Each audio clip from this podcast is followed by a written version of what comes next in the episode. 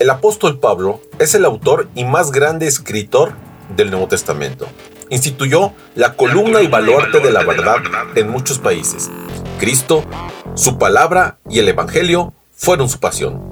La palabra pasión a veces tiene la tendencia a un sentido negativo, refiriéndose a una vida carnal, lejos de una vida en Cristo.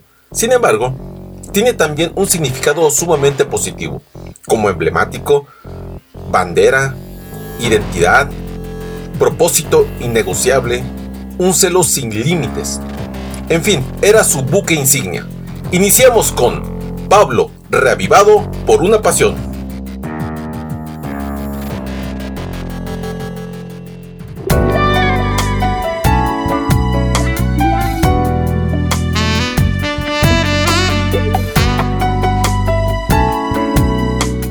¿Qué tal familia y amigos? El día de hoy tengo el gusto de compartir las meditaciones sobre el apóstol Pablo tituladas Reavivado por una pasión. Hoy es jueves 30 de septiembre y el tema para el día de hoy es Orando, orando, orando.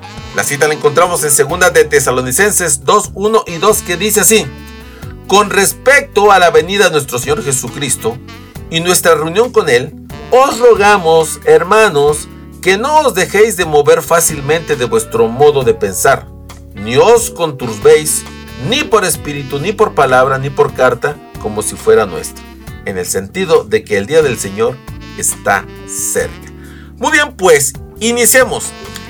En segunda de Tesalonicenses capítulo 2, el apóstol Pablo anima a la iglesia a continuar firmes en la verdad recibida y que no permitan ser engañados por nada ni por nadie. Es más, anticipa que habrá un desvío de la fe y que el anticristo se manifestará antes del día del Señor.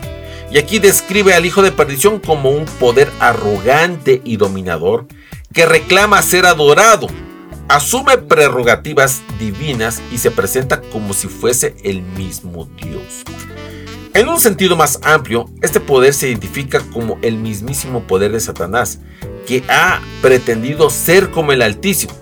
Satanás extrema sus esfuerzos para presentarse como Dios y destruir a todos los que se le oponen.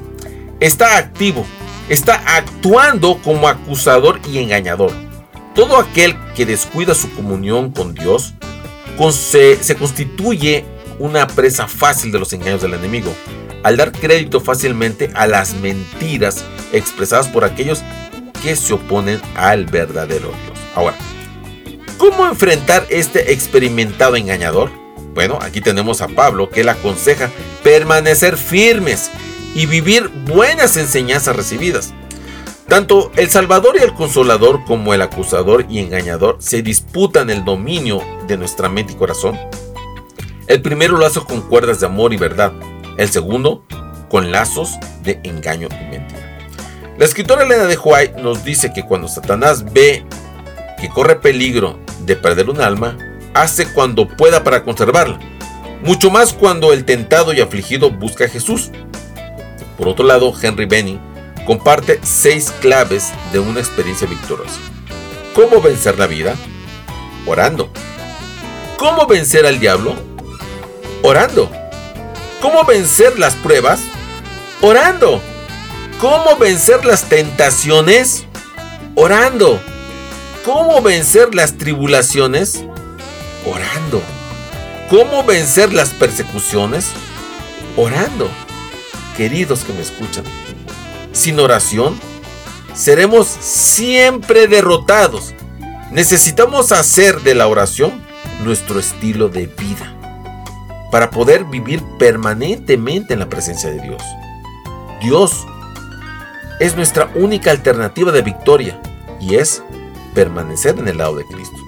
Orando para que el Espíritu Santo nos conceda sabiduría con el fin de reconocer las mentiras y las fuerzas para permanecer en el lado de la verdad.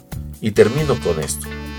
En una lucha injusta y desigual, con derrota garantizada si luchamos solos, sin embargo, si el que está en peligro persevera y en su impotencia se aferra a los méritos de la sangre de Cristo, nuestro Salvador escucha la ferviente oración de fe y envía refuerzos de ángeles poderosos en fortaleza para que los libere.